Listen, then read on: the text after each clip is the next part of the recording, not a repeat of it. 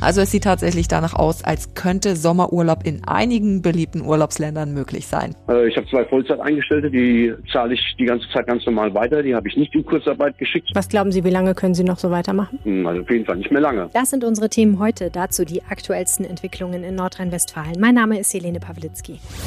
Coronavirus in NRW. Die Lage am Abend.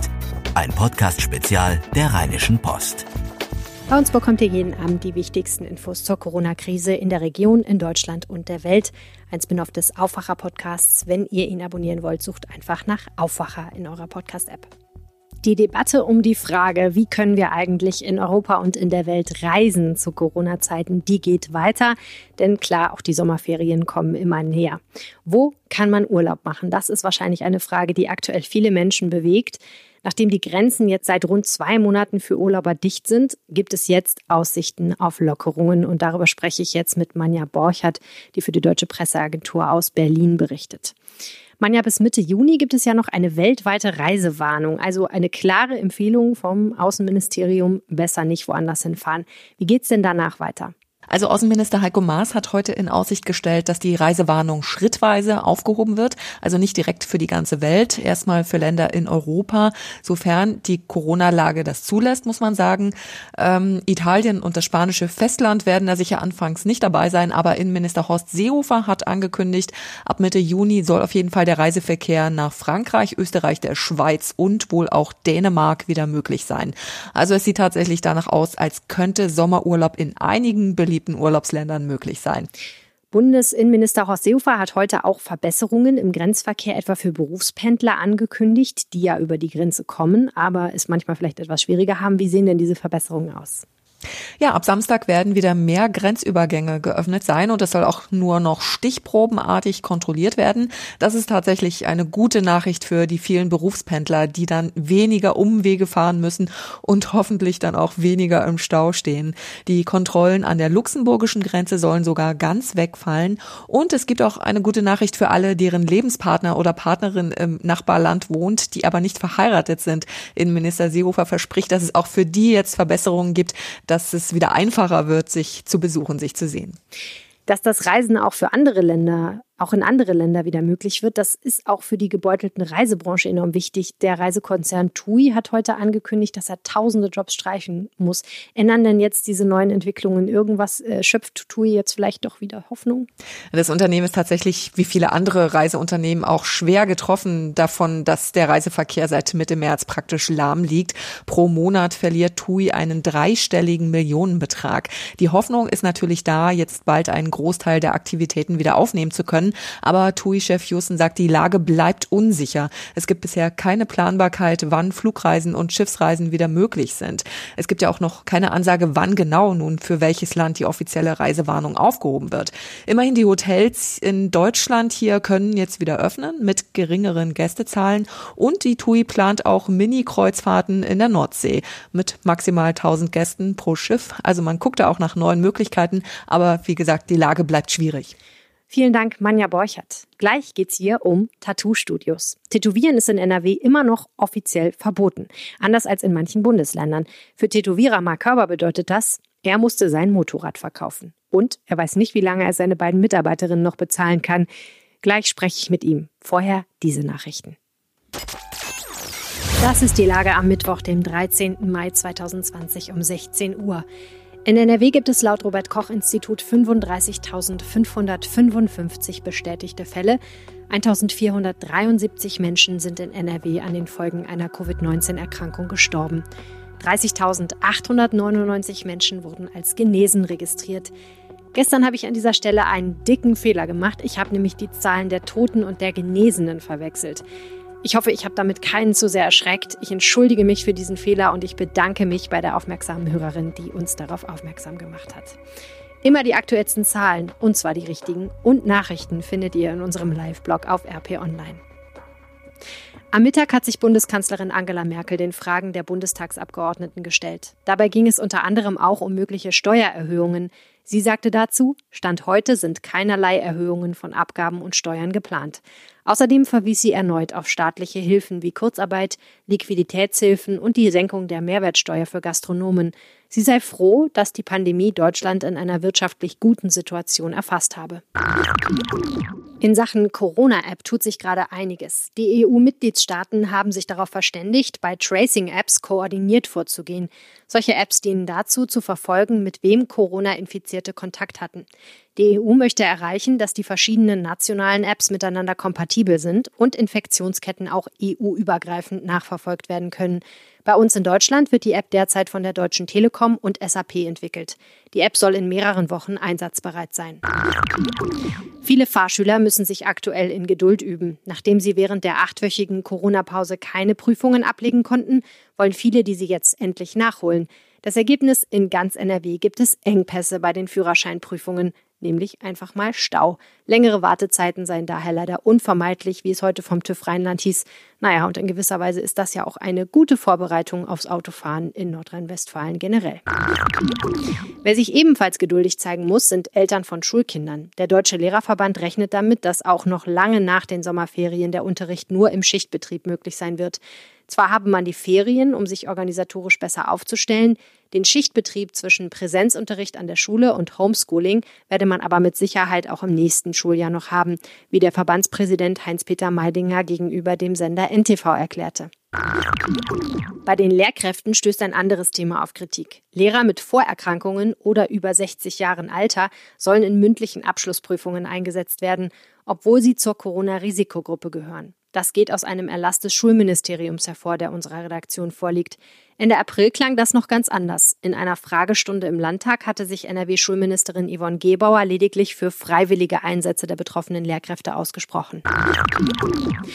Einen kleinen Hoffnungsschimmer gibt es für das schwer gebeutelte Spanien. Die Zahl der neu gemeldeten Infektionsfälle steigt um 661 auf knapp 230.000. Spanien bleibt damit erneut unter der Marke von 1000 Neuinfektionen. Gestern hatte es mit 594 Ansteckungen die wenigsten Neuinfektionen seit mehr als zwei Monaten gegeben. Deutliche Worte vom NRW-Gesundheitsminister. Karl-Josef Laumann von der CDU will die Corona-Pandemie nutzen, um gegen Missstände in der Fleischindustrie vorzugehen. Ich betreibe da jetzt eine Politik der Nulltoleranz, sagte Laumann dem Sender WDR 2. Egal wer Schlachthofbetreiber ist, wir müssen jetzt diesen Sumpf austrocknen. Die Pandemie gibt uns die Möglichkeit, das zu tun. Bislang sei es nicht möglich gewesen, die Wohnungen der Werksarbeiter zu kontrollieren, weil diese privat angemietet werden. Da habe der Schutz der Wohnung gegolten, so Laumann. Zitat, jetzt haben wir in der Pandemie die Möglichkeit, aufgrund des Infektionsschutzgesetzes mit den Gesundheitsämtern da reinzugehen. Der Arbeitsschutz hatte da bislang überhaupt keine Rechte, so Laumann. Meine Geduld mit der Fleischindustrie ist schon länger am Ende. Zu dem Thema gemeldet hat sich auch die Chefin der Linkspartei, Katja Kipping, mit einem Vorschlag. Sie fordert, Saisonkräfte, Leiharbeiter und auch Flüchtlinge in Ferienwohnungen unterzubringen, um die Gefahr von Infektionen zu bannen. Damit würde auch den Betreibern von Ferienwohnungen wirtschaftlich geholfen. Die Einreise ausländischer Saisonarbeiter für die Landwirtschaft soll trotz der Corona-Fälle in der Fleischindustrie weiterhin möglich sein. Das sagte Innenminister Horst Seehofer von der CSU. Er stehe der Verlängerung einer entsprechenden Sonderregelung positiv gegenüber, wie er am Mittwoch in Berlin betonte. Und auch Agrarministerin Julia Klöckner sagt, sie halte es nach wie vor für nötig, dieses Fachpersonal unter Corona-Schutzauflagen in Deutschland zu haben. Sie will deshalb mit Seehofer in den nächsten Wochen über geeignete Lösungen beraten.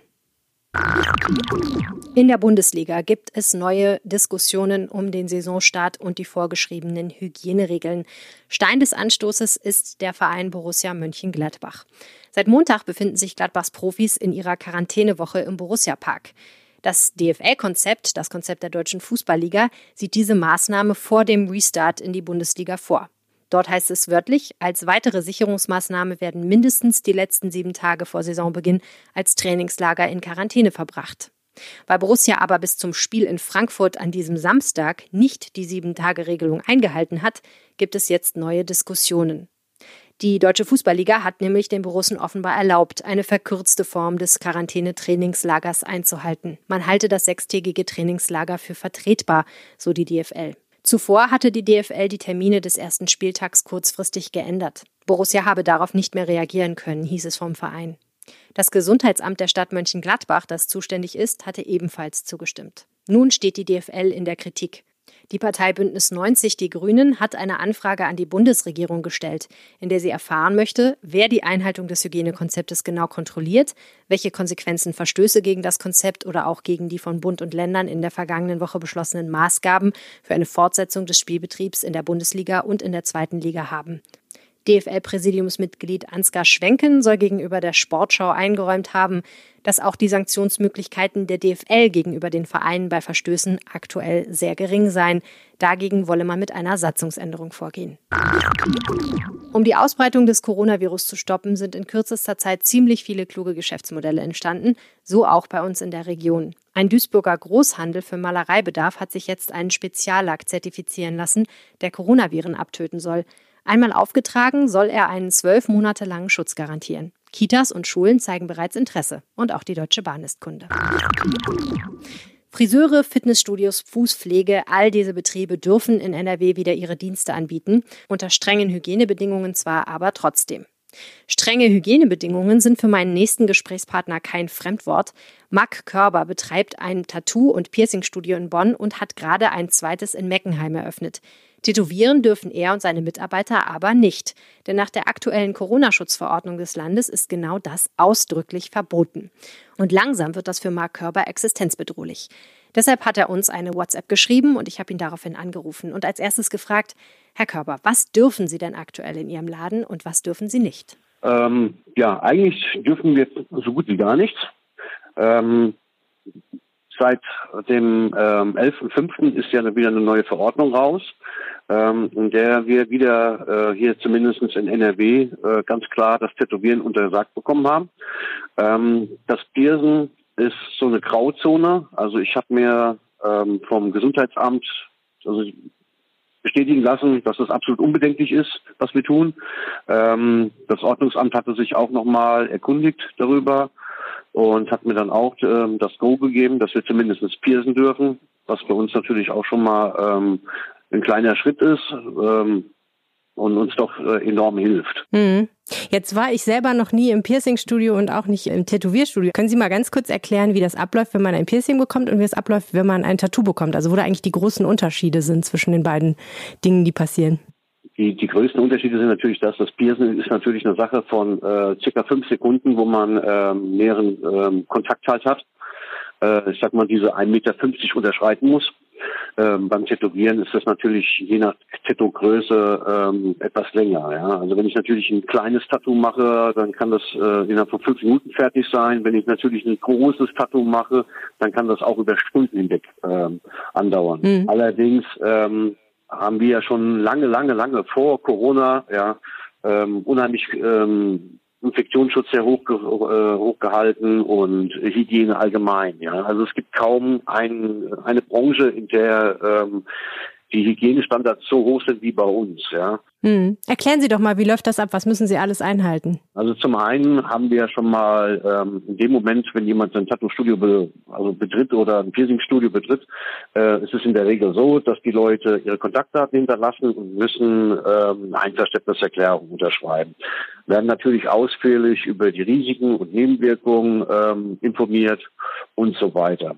Ähm, dann ist es in der Regel so, bevor man die Räume betritt, wo je nachdem, ob gepierst oder tätowiert tätowiert wird. Also bei uns ist das äh, streng getrennt.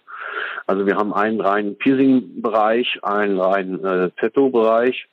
Ähm, es funktioniert dann so, der Tätowierer ähm, tut sich natürlich die Hände vorher waschen, äh, desinfizieren, zieht sich Handschuhe an, ähm, trägt einen Mundschutz.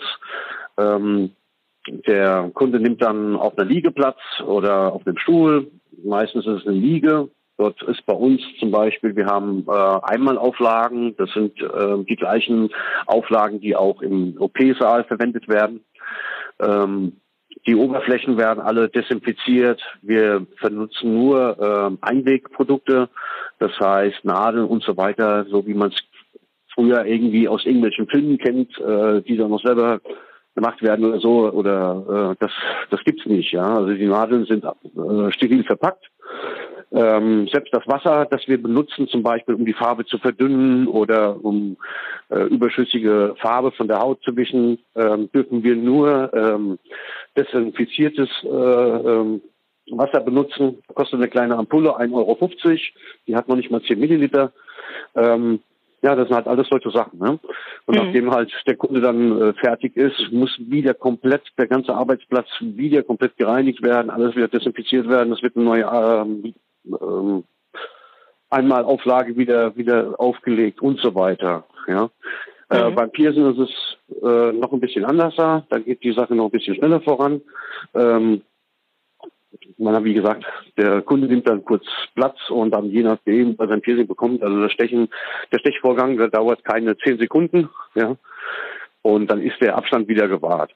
Wir haben allerdings schon lange, lange vor Corona, äh, wie gesagt, schon immer ähm, Mundschutz getragen, selber äh, Handschuhe. Mit Beginn der Pandemie haben wir ausreichend äh, Mundschutz auch für unsere Kunden organisiert. Also ich selber habe äh, knapp 10.000 Stück äh, organisiert, habe allein 1.000 Stück gratis hier an meine Nachbarn äh, und so weiter verteilt. Ähm, selbst Hausärzte haben mich angerufen und haben mich äh, nach Mundschutzmasken gefragt. Da können Sie auch gerne mal bei uns auf Facebook meinen Post dazu sehen. Also nur um das ganz kurz zusammenzufassen, was Sie sagen ist, wir haben eigentlich die meisten Hygienebestimmungen, die jetzt in anderen Geschäften, wie zum Beispiel bei Friseuren und in Sportvereinen und so weiter gelten, die hatten wir sowieso immer schon und noch darüber hinaus.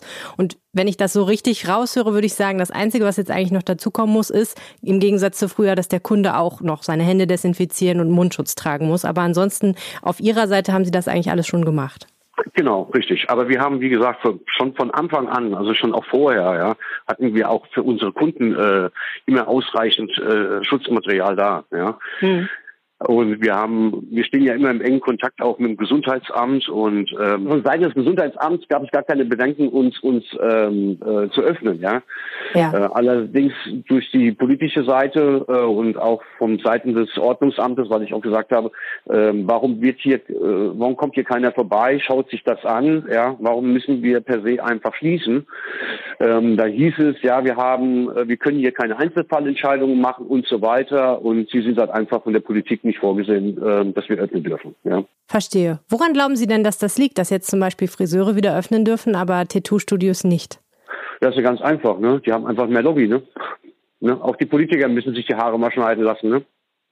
Verstehe. Also mit anderen Worten, die Friseure haben sich zusammengeschlossen und bei der Politik angeklopft und bei den Tätowierern ist das noch nicht so passiert? Na, ich glaube eher, ich glaube eher, dass es von, von Seiten der Politik, ne? Oder, oder allgemein von den, von den, von den Menschen halt, ne? Hm. Also Sie meinen, es ist eine Frage von Image? Genau. Obwohl mittlerweile ja fast jeder vierte Deutsche in Deutschland angeblich tätowiert ist. Ne? Ja, komisch eigentlich, ne? Die erste, die da für uns eine Lanze gebrochen hat, das war diese Sophia Tomalla, die den Herrn äh, Spahn da mal angeschrieben hatte oder öffentlich äh, zur Stellungnahme dazu gebeten hat. Ähm, das hat er ja bis heute nicht getan. Haben Sie denn von Seiten der Politik irgendeine Begründung gehört, warum Tätowierstudios nicht öffnen dürfen bislang? Ja, das war das Einzige war halt, dass der Nachschrei äh, nach Friseuren halt größer ist wie äh, nach Tattoos oder Piercings. Okay, also die Begründung lautet, sie gehören quasi nicht so zur Daseinsvorsorge wie jetzt Friseure und deswegen äh, müssen sie noch ein bisschen länger geschlossen bleiben quasi. Genau, aber in anderen Bundesländern ist schon seit einer Woche mittlerweile wieder geöffnet, ähm, was mich auch so ein bisschen verärgert und hier äh, sind wir noch nicht mal vorgesehen in NRW. Hm. Das heißt, Sie haben gar keine Perspektive, Sie wissen gar nicht, wann es wieder weitergehen kann. Genau, richtig. Und wir sind auch, also ich muss sagen, also bei mir persönlich war es so, ich war einer der ersten, ähm, als diese Soforthilfe gestartet hat mit den Anträgen im Internet. Äh, damals war der Surfer total überlastet.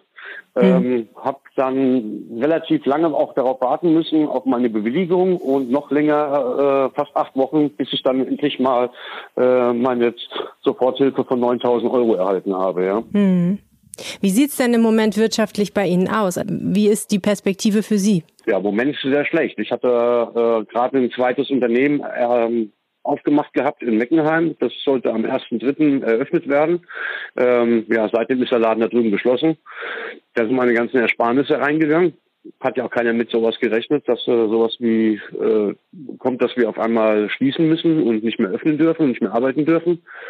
Äh, ich habe zwei Vollzeiteingestellte, die zahle ich die ganze Zeit ganz normal weiter. Die habe ich nicht in Kurzarbeit geschickt, so wie es andere große Betriebe machen oder Unternehmen machen. Äh, und die sind eigentlich seit ja, Ende Februar, würde ich sagen, äh, fast auf Null. Was glauben Sie, wie lange können Sie noch so weitermachen? Hm, also auf jeden Fall nicht mehr lange. Also ich habe schon mein Motorrad verkauft und äh, um auf Nummer sicher zu gehen, damit ich äh, meine äh, Unkosten decken kann, ja, um noch ein bisschen aushalten zu können. Ja. Ohne das wäre es wahrscheinlich nicht gegangen. Herr Gauber, herzlichen Dank für dieses Gespräch. Ähm, ich würde sagen, äh, wir schauen mal, ob die Politik sich dazu äußert. Ja, da bin ich auch mal gespannt. Alles Gute nach Bonn. Danke. Tschüss. Nach unserem Gespräch habe ich bei der Landesregierung nachgefragt, wieso Tätowieren verboten ist. Die Antwort wörtlich, bei der Lockerung der Maßnahmen gilt es auch im Bereich der körpernahen Dienstleistungen eine Gesamtabwägung vorzunehmen. Die Landesregierung hat sich darauf verständigt, dass jenen Bereichen ihre Tätigkeit wieder gestattet wird, die zur gesundheitlichen Förderung beitragen oder eine körperbezogene Grundversorgung bieten. Ich übersetze mal. Die Landesregierung wollte lockern, aber alles gleichzeitig, das war ihr dann doch wiederum zu riskant. Deshalb gab es eine Abwägung. Was darf schon aufmachen, was nicht? Entschieden hat man sich für das, was zum Alltag, sprich zur körperbezogenen Grundversorgung gehört, wie zum Beispiel Friseure. Und dann für das, was im weitesten Sinne zur Gesundheit gehört, wie etwa Fußpflege. Übrig bleiben eine Menge Streitfälle. Ist es wichtiger, dass Sonnenstudios zuerst wieder öffnen oder doch Tattoo-Studios? Ist es wichtiger für uns alle, uns im Nagelstudio falsche Nägel ankleben zu lassen oder Tennis spielen gehen zu können? Da geht es nicht nur um unsere persönlichen Vorlieben, sondern natürlich geht es auch darum, dass an jedem kleinen und großen Unternehmen Existenzen hängen. Ich persönlich muss sagen, ich möchte diese Entscheidung nicht treffen müssen.